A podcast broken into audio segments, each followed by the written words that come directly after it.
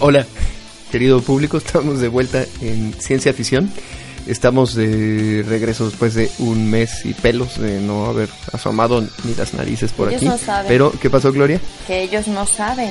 ¿Cómo no van a saber si tiene un mes que no subimos nada? Pero desde que se publicó el último hasta que se publique este no ha pasado tanto, ¿no? No ha pasado tampoco. Va a pasar más. Bueno, está bien. Tu, tu- tu concepto del tiempo está modificándose. El tiempo se está dilatando. Bueno, Bueno, pues sí, ya los escucharon. Estamos como siempre Gloria Delgado Inglada. Hola, Gloria. hola. Y Carlos Storch. ¿Cómo estás, Carlos? Bueno, bien. Y yo que soy este Alejandro Hakim. Borduin. Borduin Hakim, es correcto. Es correcto. Correct. Y bueno, pues vamos a ver, tenemos algunas notas, hemos preparado un programa muy completo el día de hoy para compensarlos por nuestra falta y pues vamos a empezar. ¿Quién trae nota de los de ustedes no. dos? Tú no. Yo solo traigo, Bueno, como Gloria no- yo solo traigo una información que cura. Que cura. Información No, que cura. No, Como cura el alma. No, sobre la red. Tú no has preparado nada porque has estado metida en un gelengue, ¿verdad? Mira, lo dice hasta como la, con la boca llena. Tú no has preparado nada. Mira, hasta cuando yo no preparo nada, sé más que tú. Así que no digas. Hijo. Sí. Es Yo extrañaba tu sencillez. Es que, ¿sabes qué pasa? Es que eres un machista. Eso, machista. Retrógrado. No, sí. Y racista, sí. Heteropatriarcal. Cal, Ahora, no, yo iba a decir que no habías preparado nada y que por eso estábamos justo en condiciones de estar como tus iguales, Gloria. No. Gloria ha estado trabajando mucho en muchas cosas muy interesantes Sí. y por eso no ha tenido tiempo de preocuparse en naderías como preparar sus notas para ciencia ficción. Pero nos va a platicar de qué va eso que ha Mm. la estado noticia. haciendo. De lo que yo les quiero hablar es una historia que se remonta a hace unos años. Supongo que sabrán que la ciencia está en crisis. Bueno, no la ciencia, sino el trabajo de científico, diría yo. Y en concreto en España ha habido un- una diáspora de científicos desde hace muchos años, que estamos todos por todos lados del mundo. Y se- bueno, se han constituido redes de científicos españoles en diversos lugares. De las primeras han sido las de Estados Unidos, la de Inglaterra, la de Alemania, y ya hay varias en Japón, en Irlanda, en, Italia, en muchos lugares. La idea en general es eh, pues hacer colaboraciones entre españoles científicos que están fuera de su país, también tratar de vincularse con empresas eh, públicas y privadas, con instituciones públicas y privadas y de alguna manera dar a conocer el trabajo que hacen los científicos españoles, tanto a la sociedad como a los políticos, como en, la universidad, etcétera, ¿no? Y hay un cierto punto de también eh, darlo a conocer a España, ¿no? A los españoles en España, como para decir, bueno, nosotros somos españoles, nos hemos ido y fíjense todo lo que estamos haciendo en otros lugares, ¿no? Ahí ya creo que puede haber tantas opiniones como científicos distintos hay, ¿no? Hay unos que lo único que les importa ya tienen su vida establecida en otro lugar y solamente quieren pues hacer ciencia y entonces esto es una manera de colaborar con más gente o conocer más gente. Hay algunos que tienen el sueño de regresar a España, entonces esto de alguna manera es como mantener un poco el contacto y también decir Oigan, aquí estamos, no se olviden de nosotros. Y todo esto se ha avivado un poco hace unos meses. Yo no sé si lo comentamos en Ciencia Fic- a Ficción. Aflicción. Aflicción. ¿Se acuerdan de un artículo que se publicó en Nature? Primero hubo uno que publicó la FECIT, que hablaba como de, de los españoles científicos fuera como si fuéramos diplomáticos. Ah, sí. Y hubo una respuesta que publicó Amaya Moro en Nature diciendo que fue, bueno, lo publicó en inglés, pero digamos traducido el título era algo así como ¿Cómo os atrevéis a llamarnos diplomáticos, no? Y quejándose de que lo estaban vendiendo como si nosotros, los, o sea, como si todo fuera un plan, ¿no? Del gobierno español para que sus científicos tan preparados fueran por el mundo pues sí, como haciendo una labor de diplomática, ¿no? Y eh, creando estas redes. Y, y la realidad es que más bien ocurrió que todo el mundo se tuvo que ir y después nacieron estas redes, pues por inquietud y iniciativa de los científicos y no al revés, Sí, ¿no? claro. Entonces hubo todo un show ahí. Entonces, digamos que la cosa está tensa. O sea, por un lado, estas redes reciben un cierto apoyo de algunos organismos e instituciones españolas, pero por otro lado, eh, estas instituciones y organismos, claro, que tratan de aprovechar un poco la publicidad, ¿no? En su favor. Entonces es un poco así. Pero bueno, y en medio de este ambiente tan armonioso, aquí en México, desde hace dos años, yo cuando inició no estaba, pero por lo visto hubo en el Centro Cultural de España, que está detrás de la catedral, como Carlos y, Alejandro conocen muy bien, eh, y hemos hecho ya dos actividades ahí desde ahí se, se trató de impulsar eh, el que hubiera una red de estas en México, ¿no? Entonces se ha dado un poco el espacio y etcétera, ¿no? Pero bueno, ha habido un grupo de científicos que se les juntó para hacer un desayuno y más o menos que se les dijo, bueno, hagan esta red. Y entonces, con el esfuerzo y la iniciativa y el sudor de estos científicos, dos años después, pues el, digamos, el proyecto ya se ha hecho una realidad. Entonces, en el mes de marzo quedó constituida como asociación civil la Red de Científicos Españoles en México.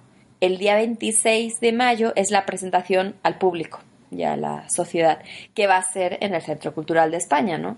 Un poco porque justo se cumplen dos años de que se hizo ese desayuno y porque ahí fue el lugar, ¿no? Pero digamos que después de esto sí se quiere marcar un poco como la separación, ¿no? Porque no, aunque hay intereses comunes y en algunas cosas, claro que se quiere colaborar, pero realmente la red, bueno, que se llama RedCemex, ¿no? Eh, pues tiene sus propios eh, objetivos y, prioridades, ¿no? Entonces, ahora mismo eh, somos 68 socios. Se estima, hay, hay como una lista grande de más de 100 científicos españoles identificados en México que de alguna manera están ligados, pero muchos de ellos pues no son socios y debe haber varios más, ¿no? Yo diría que habrá unos pocos cientos de españoles científicos en México. La cosa es que México es enorme y entonces pues estamos todos distribuidos por muchos lugares, entonces es complicado, pero bueno. Los objetivos pues son básicamente los que ya dije antes, ¿no? De colaborar más entre nosotros, buscar vincularse con diferentes instituciones y dar a conocer lo que, lo que se hace, ¿no? Y entonces, bueno, un poco algunos, algunas cifras curiosas o estadísticas que yo estuve este fin de semana recopilando. Voy a hablar solo de los 68 socios, que no, a lo mejor no es completamente representativo de todos los científicos españoles que hay aquí, pero bueno, pues son los que están en RedCemex, ¿no? Entonces el 57% son mujeres, somos mujeres, y el 43% hombres. El rango, digamos, de los más jóvenes, entre 33 y hasta 39 años, eh, son un 26% del total. Después, entre 40 y 49 años son el 39%, o sea, la mayoría. De 50 a 59, el 27%. Y hay un 8%, el restante, que son de más de 59 años. En promedio, pues es gente, pues digamos, de entre 40 a 49 años, ¿no? O la mayoría. En cuanto a dónde hemos nacido, pues más de la mitad de los socios son o de Andalucía, o de Madrid, o de Cataluña el grupo mayoritario son catalanes, ¿no? Y luego el resto pues vienen de distintos lugares, Castilla y León, Galicia, Canarias, etcétera, un montón. Tenemos una socia que de hecho nació en Cuba, que, que después eh, se fue a España y después terminó en, en México, ¿no? En cuanto a los años que llevamos en México, y aquí está un dato importante, el 70% de la gente lleva tiene entre, digamos, cerca de 10 años y hasta 20, ¿no? O sea, es gente que hay unos poquitos que llevan alrededor de 5 años, pero la gran mayoría tienen entre 10 y 20 años en México. Entonces es gente que realmente ya está pues establecida desde hace un buen rato, ¿no? Y esto es curioso porque mucha gente eh, habla de estas salidas ¿no? de los científicos cuando ha ocurrido esta gran crisis ¿no? económica mundial. ¿no? Entonces ahí salió mucha gente. Pero también hay un grupo importante de personas que vinieron hace, hace más tiempo ¿no? y que se quedaron. Entonces no necesariamente fue la crisis, sino que también ya hubo gente que, por ejemplo, cuando yo me fui, yo en realidad salí pensando después en regresar. O sea, yo decía, bueno, como siempre te piden como científico que te hayas movido un poco, cuando yo salí pensaba irme a hacer el doctorado y regresar y después en medio ocurrieron otras eh, cosas y ya es muy difícil. Entonces, a lo mejor esto es lo que le ha ocurrido también a mucha gente, ¿no? La gran mayoría eh, ha estudiado la licenciatura, la maestría y el doctorado en España y más bien han venido después. Hay unos cuantos que ya estudiaron maestría y doctorado en México. Un dato curioso que a mí me sorprende, solamente el 17% están naturalizados, pues el 32% está en la Ciudad de México, hay un 9% en Veracruz, 7% en Michoacán, 6% en Baja California y el 46% restante está distribuido por todo el resto de estados, ¿no? Entonces hay gente por todos lados. La mayoría eh, de los socios son investigadores titulares o asociados, hay un 9% de estudiantes de doctorado, la gran mayoría están en el Sistema Nacional de Investigación y en cuanto a áreas, el 43% se dedican a las ciencias sociales, ¿no? Más de la mitad son o ciencias sociales o humanidades y ciencias de la conducta. Hay algunos de ingeniería, algunos biólogos, pero la mayoría son de otras carreras. Entonces, muchos, muchísimos en cuanto a áreas. Una palabra que se repite mucho es cambio climático. Hay mucha gente en diferentes aspectos ¿no? que se dedican a cosas relacionadas con el cambio climático, a cosas ambientales, biodiversidad y, y cosas así, ¿no? Pero muchos desde un aspecto sociológico o, social o humanístico, ¿no? Y bueno, entonces eso es un poco como el, el, mapa, digamos, de los, de los socios. Entonces lo que va a ocurrir este día 26 de mayo, el viernes, es viernes, ¿no? Este viernes, no el, el siguiente, o sea, va a hablar un poco de todo esto, de quiénes somos, de qué cosas se persiguen. Y el evento para mí interesante también es que hemos invitado como de alguna manera como madrina de, de, esta red a Susana Martínez Conde, que ella es española y está en Estados Unidos, vive ahí ya desde hace bastante tiempo. Ella es catedrática en oftalmología, neurología, fisiología y farmacología. Trabaja en el Centro Médico Downstate de la Universidad del Estado de Nueva York y bueno, como ya dije, es miembro de la equivalente red que se llama ECUSA, que son los de españoles científicos en Estados Unidos y ella ha recibido un montón de premios y distinciones, eh, el de los 100 españoles, el, el iTrack Award, eh, un montón, ¿no? Y además de hacer muchas cosas de investigación y ser muy buena, también hace una gran labor de educación, de comunicación y de divulgación de la ciencia. Colabora con muchos museos, con muchas organizaciones, sale en televisión y en prensa de manera muy habitual ha publicado dos libros. la charla que va a dar, que se llama Los engaños de la mente, está basada en uno de estos libros, que de hecho ha sido traducido a 21 idiomas y está en la lista de los 36 mejores libros del 2011 de una lista que en Inglaterra y ha recibido el premio Prisma al mejor libro de ciencia, que es un premio que se da en España, ¿no? Entonces, bueno, de alguna manera lo que hace es utilizar o como excusa la magia, los magos y los trucos que se hacen como para hablarnos del cerebro y de cómo funciona, ¿no? Porque la magia muchas veces lo que, lo que hace son trucos, eh, de alguna manera engaña a nuestro cerebro, ¿no? Entonces en el, en el libro y en esta charla pues va a hablar un poco de, de esto. Eh, además del evento de la presentación en sí, la conferencia yo creo que va a estar muy buena y es de entrada libre, es para todo público y va a ser el viernes 26 a las doce y media en el Centro Cultural de España. Entonces, para nuestros miles y miles de oyentes y seguidores, pues, pues ahí está la invitación a asistir. Sí, además eh, hay que decir que el Centro Cultural de España tiene ahí una terraza con una vista privilegiada de, del centro de la catedral y demás. Entonces también aprovechen para ver. No sé qué más van a hacer. Tú tienes por ahí, creo que un, puesto importante en, esto, ¿no, Gloria? De hecho, ese mismo día por la tarde vamos a hacer una asamblea extraordinaria y una asamblea ordinaria, ¿no? son nuestras primeras asambleas en las que se va a ratificar el consejo directivo. Entonces, dentro del consejo directivo está el presidente, el tesorero, no sé qué, y luego hay varios vocales. Y a mí, yo por el momento estoy como vocal de difusión supuestamente encargada de, pues de sí, de hacer labores de dar a conocer los socios y la red y etcétera. Y va a ir nuestro amigo eh, el doctor Juan Carlos Cerguera, al que le mandamos un saludo hasta Baja California. Sí, sí, sí. No ha contestado, no ha contestado si va a venir o no. Es que es un lío. De hecho, como somos 68, por el momento hay como unos cerca de 20 que sí van a estar y hay otros cerca de 20 que ya han confirmado que no pueden. Entonces, él es uno de los que todavía no me ha dicho, ¿no? No, no, no nos ha contestado. Pero sí está.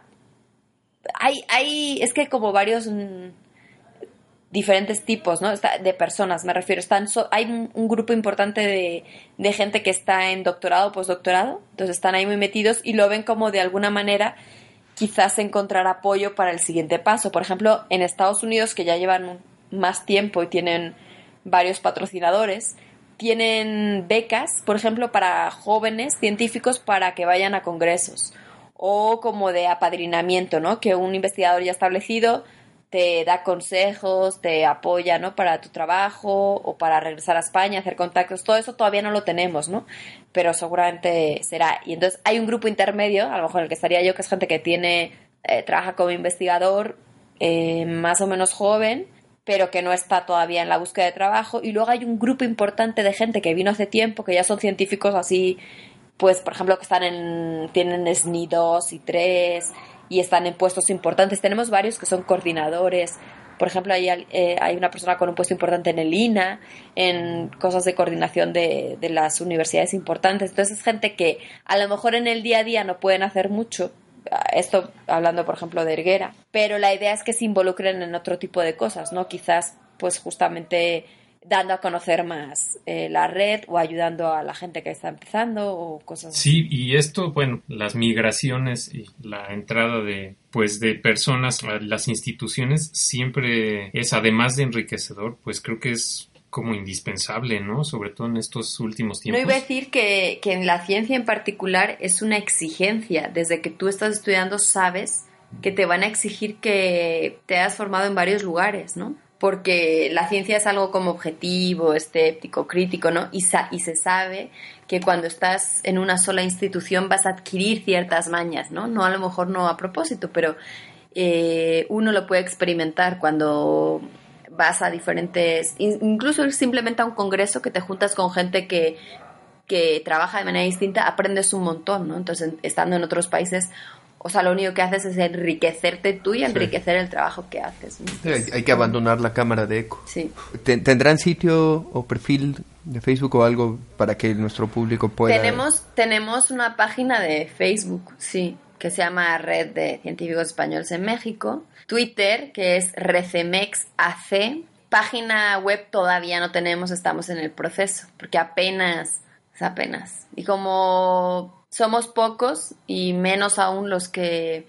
Eh, aquí voy a decir otra, otra cosa que me gustó. En la Sociedad Mexicana de Física, que es mexicana, están también, pues yo me imagino que todas las sociedades y asociaciones civiles, etcétera, tienen dificultad para tener socios, ¿no?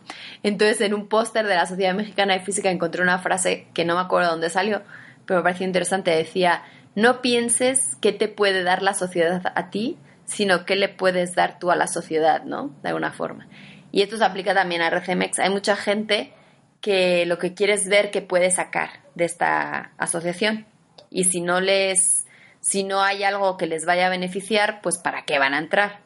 Entonces, pues hay que, hay que, o sea, esto es para decir que ahora estamos invirtiendo mucho esfuerzo y tiempo y sacar muy poco a cambio, pero la idea es que lo hacemos porque creemos que es algo bueno y necesario y que a la larga, pues sí puede traer beneficios, pero claro, hay que involucrarse desde el principio. Pero en resumen, somos pocos y por el momento no hay página web. Pero ahí va. Bueno, pero sí, ya está, estoy viendo que está activa ya la, página de Facebook. Voy a dejar la liga ahí abajo para quien la quiera ver. Y también, si quieren meterse a las fotos, y en una de esas aparece Gloria elegantísima. Uh, estoy irreconocible. con el ministro. Usando saco y zapatos de tacón y toda la cosa. No, no les cuento este, cómo acabé. Al día siguiente no pude caminar. Sí, imagínense, ¿se acuerdan de las escaloras? Oye, Gloria, y pues sí, eso que dice Alejandro es cierto y la verdad es que te mereces una felicitación, ¿eh? Porque elegiste tu, tu look muy bien. Entonces, por primera vez eh, en la historia de ciencia ficción, te vas a llevar ese reconocimiento por haberte combinado tan, de esa forma tan elegante. Todo muy... Pero esto, esto qué me quiere decir, que normalmente no me felicitas, o sea, que un día me viste bien y ya. Que entre la voz de estupidez y esto. Cuando te obligan a, verte elegante, no es un completo desastre. ¿Cómo? no sé, ¿dónde aprendiste a vestirte así? También hay una chica que lleva este moño y no lleva saco de tweed. Eso es. ¿Qué es eso de tweed? Afrenta al dios de la moda. Pero no les cuento. Esa tarde, esa misma tarde estaba yo, llegué a mi casa y dije, no tengo nada que ponerme pues tuve que ir a comprarme ropa decente y pantalones no rotos. Sí, está muy bien. Claro. La verdad, exacto. deberías hacerlo este, más seguido. Ya me van a ver, no me van a reconocer, chicos. A partir de ahora voy a empezar a cobrar para hablar con ustedes. Yo sigo subiendo de nivel y ustedes nomás se quedan ahí abajo. Estacionados acá en, el, en Jalapa, el culo del mundo. Sí, a lo mejor ya es hora de pues de que entres directamente a los patrocinios, ¿no? Sí, claro. El vestuario de Gloria ha sido patrocinado por... Eh, vestidos Arlos. Sí, claro. Oye, Gloria, el surgimiento de este tipo de redes que ocurren de forma, digamos, paralela a las iniciativas de gobierno y cosas más oficiales, no deja de ser algo curioso, ¿no? Y creo que responde a pues a varias cosas, un poco a que tenemos otras formas ya de organizarnos, que está muy bien que ocurran y pues creo que es algo muy positivo porque pues ustedes que están ahí en primera fila son los que saben también cómo, cómo funcionan estas cosas, ¿no? Creo que eh, a veces la postura de oficial puede ser más lejana y pues muchas veces está más bien fundada en estadísticas y cuestiones que pueden, pueden estar ahí un poquito, no completamente desconectadas de la realidad, pero a veces sí pueden ser no muy objetivas. Pues además es que los gobiernos no, no, no, no necesariamente dicen lo que ocurre, sino lo que quieren decir, ¿no? Entonces, cuando hablan de ciencia, pues dices, oye, pues los más indicados para decir lo que está ocurriendo, pues son los científicos que lo están viviendo, ¿no? Entonces, yo creo que también ha nacido, no es mi caso particular, pero yo creo que también ha nacido un poco por el enfado, ¿no? Así de, o sea, no inviertes en ciencia, recortas, nos tenemos que ir fuera. mm, y, y encima ahora dices que, que somos diplomáticos. Entonces, pero bueno, sí. En fin. Bueno, es, es, eh, la migración es una parte natural de las culturas. Sí, pero una cosa Y es que, uno que que migre para superarse Sí. y para aprender y para lo que sea, y otra cosa es porque no te tienes más remedio, ¿no? Sí, claro. Pero mayormente las migraciones son así, ¿no? Me parece. También. Sí, puede ser. Provechosas, pero involuntarias. Queremos hacer el experimento de volver al formato original hace dos años, de subir un podcast por nota, pero conservando el formato 30 minutos que hemos tratado de mantener en los últimos capítulos. Vamos a dejar esta parte del podcast, este capítulo por aquí cerrado, y nos vamos a despedir. Eh, Pero vamos a subir el resto de las notas en estos días. Vamos a continuar con el programa para platicar la nota de Carlos y la mía. Por lo pronto, pues vamos a cortar por acá. ¿Esto estás hablando para nosotros o para la audiencia? Para el público, y, y de una vez ustedes se enteran de que vamos a cortar el programa. sí. de una vez nos cuentas cuál, qué es lo que está en tu cabeza. Si no hay nada más que decir, vamos a, a parar por acá con esta cápsula. Ujú. No fue precisamente de divulgación científica, pero sí de temas científicos. Eh, así que bueno, pues enhorabuena por la red. Y vayan el viernes. Sí, vayan, vayan el viernes. Y va a haber gente importante, no dije. Ay, se me a ver olvidó. quién va a estar de ahí importante, además de ti, Gloria. Bueno, no, o sea, a mi nivel, pues ninguno, claro. No, ya Pero- sabemos que de tu nivel no... Pero mira, va a estar el embajador de España en México, va a estar el consejero de Cultura y Ciencia, va a estar Julieta Güeña de CONACIT, va a estar José Franco del Foro Consultivo de Ciencia y Tecnología y va a estar eh, José Ignacio Fernández Vera, que es de la FECIT, que es la Fundación Española para la Ciencia y la Tecnología. Pero él va a venir desde España. Bueno, Bueno, pues ya. muy bien. Pues bueno, pues felicidades, Gloria. Este, Sí, felicidades por esta iniciativa. Gracias. y bueno, pues vamos a cortar por ahora entonces. Y esténse pendientes, vamos a tener en los próximos días en las otras dos partes de nuestro podcast. Eh, por lo pronto, nos pueden escribir con cartas de amor, eh, cartas de odio, correcciones, eh, aclaraciones, notas o saludos al correo electrónico. Mm, estoy buscando y no lo encuentro. Afición por la ciencia arroba gmail.com. Perfecto, perfecto. Uh. Y Ah, también nos pueden genial. visitar en nuestro perfil de Facebook. Desde que me he visto bien. Ya, las cosas han cambiado. No, bueno, también nos pueden buscar en, en nuestro perfil de Facebook como Ciencia Afición y pueden ir directamente a nuestra página web que es aficionporlaciencia.blogspot.mx. Y bueno, por lo pronto aquí vamos a parar eh, y nos vemos en unos días. Hasta la próxima, muchachos. Un abrazo muchachos. Hasta, pronto. pronto. Un abrazo.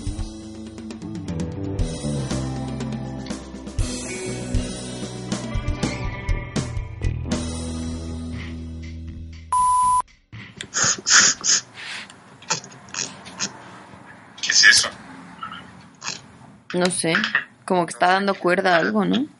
No, yo estaba probando el micro, ese soy yo. Pero si hay una voz por ahí en el fondo. ¿Aneki? Como de una mujer que habla como estúpida. Sí. Ah, ya sé qué es. Algo que Es tiene cierre sí.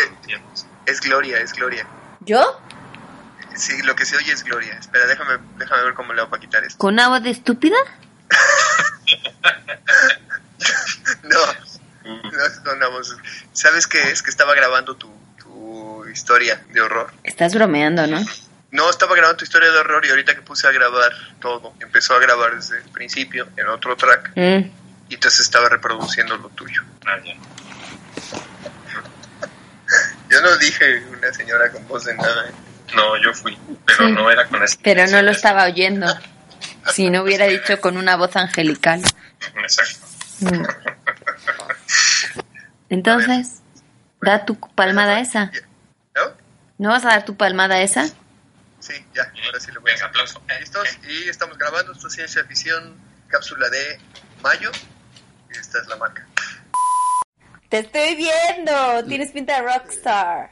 Les iba a presumir mis lentes Ray-Ban que me compré en el puerto de Veracruz. Y lo mejor es que se ve tu pantalla reflejada ahí. De 50 pesos. De Xi'an, Me los bajaron. ¿Eh? hechos en Xi'an. Eh, ah, es que ustedes no conocieron a Chiquito de la Calzada. ¡Chiquito! ¿No? Bueno, da igual. Luego voy- buscan un video porque solo ustedes entienden con YouTube. Entonces luego veía la cara de Borduin. Ya leíste una nota, ya preparaste tu nota. Y entonces yo no quería leer nada de ciencia.